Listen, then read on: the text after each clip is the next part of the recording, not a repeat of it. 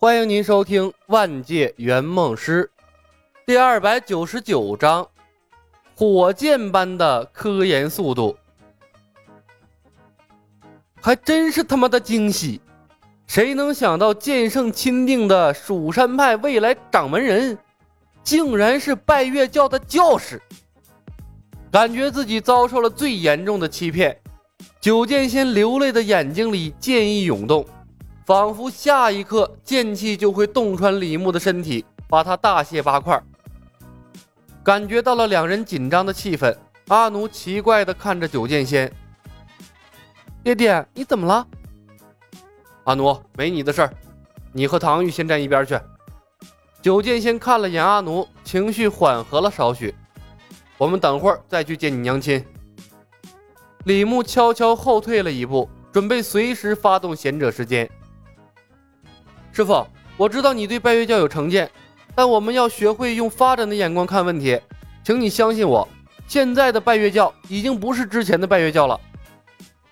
九剑仙看着李牧，冷声道：“我不管拜月教变成了什么样子，蜀山派未来的掌门不能是拜月教徒。”唐玉猛地瞪大了眼睛：“李小白，未来的蜀山掌门？”他不是一年后就要消失了吗？这又是什么情况啊？不过他知趣的没有多嘴。李小白重生是他和义父最大的秘密，为了南诏国，他也要保密。师傅，没人规定蜀山派未来的掌门不能兼职啊。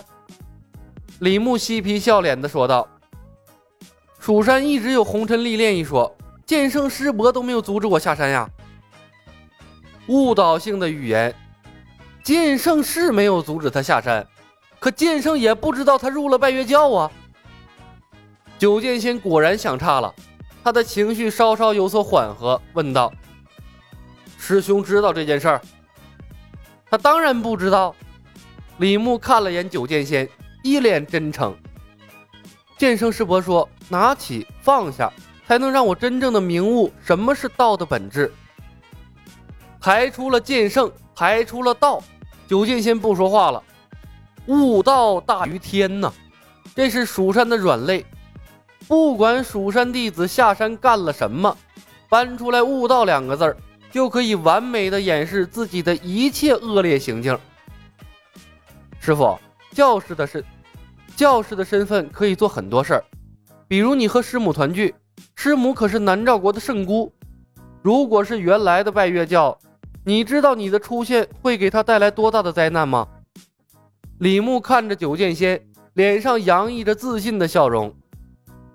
还记得我说过蜀山必须要做出改变吗？看到南诏国民众脸上洋溢的笑容了吗？我连祸国殃民的拜月教都可以引上正途，那么同样可以改变蜀山，让蜀山变得更加强大。九剑仙看着李牧，神色复杂。莫非这才是师兄选中他当蜀山掌门的原因？走吧，师傅，唐玉，我带你们见识见识我创办的科学院。李牧笑道：“没有调查就没有发言权，还没见识我做了什么事儿，为什么那么急着否定我呢？”搞定了九剑仙，那就万事大吉了。至于唐玉小屁孩儿，不值得费心思。科学院比之前的规模更大了，周围的民房都被征用，成了科学院的地盘。文学、数学、生物、物理、化学、法治、医学、机械、巫术、蛊术、法术、武功等等等等，一门门学科划分的非常细致，不时有拜月教徒穿梭其中，拿着各种奇怪的器皿或者资料，往返穿梭在各个科室之间。一个个行色匆匆，基本不在路上停留。石公虎等人加入之后，南诏国上下一心，科教兴国，几乎没受到任何阻挠。即便有一些既定阶层的人利益受到了伤害，但抬出了拜月教之后，一切就畅通无阻了。不得不说呀，拜月教执行力那是相当优秀。李牧离开的这些天。科学院又鼓捣出了不少好东西，大多数是用化学手段提炼出来的各种元素、酸碱溶液等等。巫蛊之术发达的南诏国热衷于这些奇奇怪怪的东西。一套完整的知识体系，配合另一套完整的巫术体系，两者结合，直接攻克了现代工业需要的材料学的难关。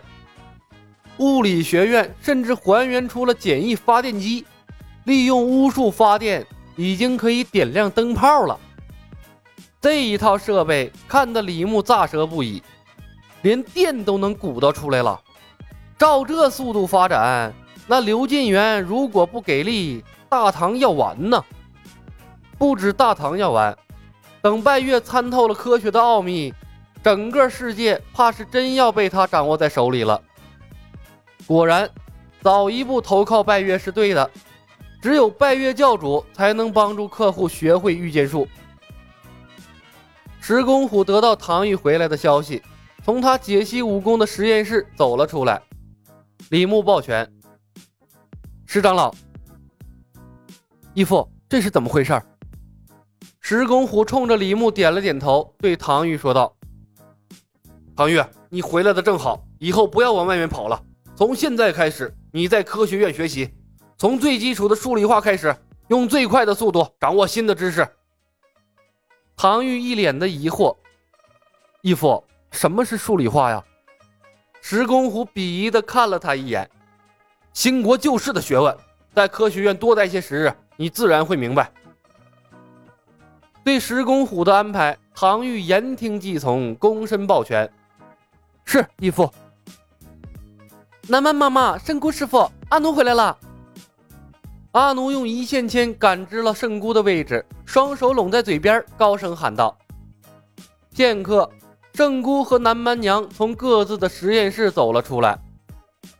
圣姑的手里拿着一根玻璃试管，试管中是翻滚的不知名绿色液体。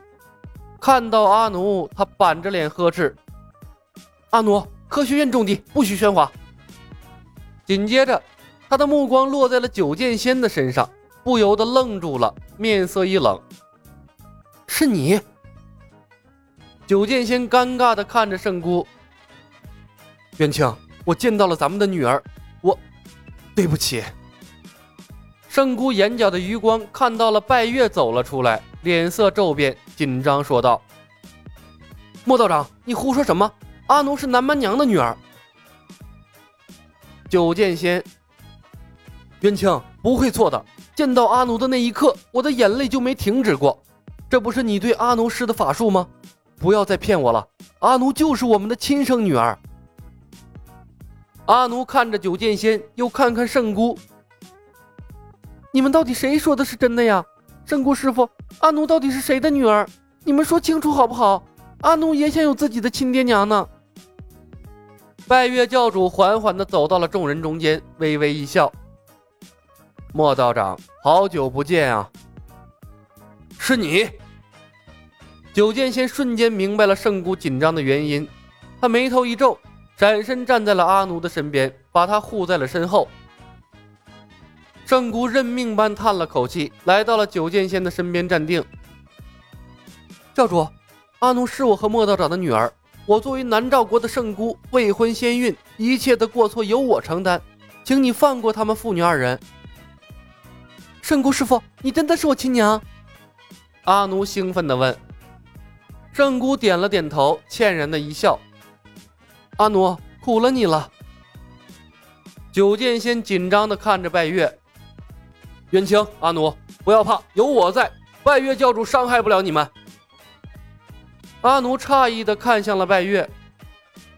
拜月叔叔，你你要惩罚我母亲吗？拜月笑笑。把询问的目光投向了李牧。小白兄弟，你说呢？教主，九剑仙是我师傅，阿奴是我的朋友。李牧无所谓的笑笑。科学院刚刚起步，需要更多的才智之士，非常时期免了他们的罪过吧。阿奴，听到了吗？拜月教主微微一笑。圣姑，男欢女爱是人之常情。我本就没有惩罚你的意思，是你们太过紧张了。莫道长远来是客，又是阿奴的父亲，圣姑应该好生招待才是。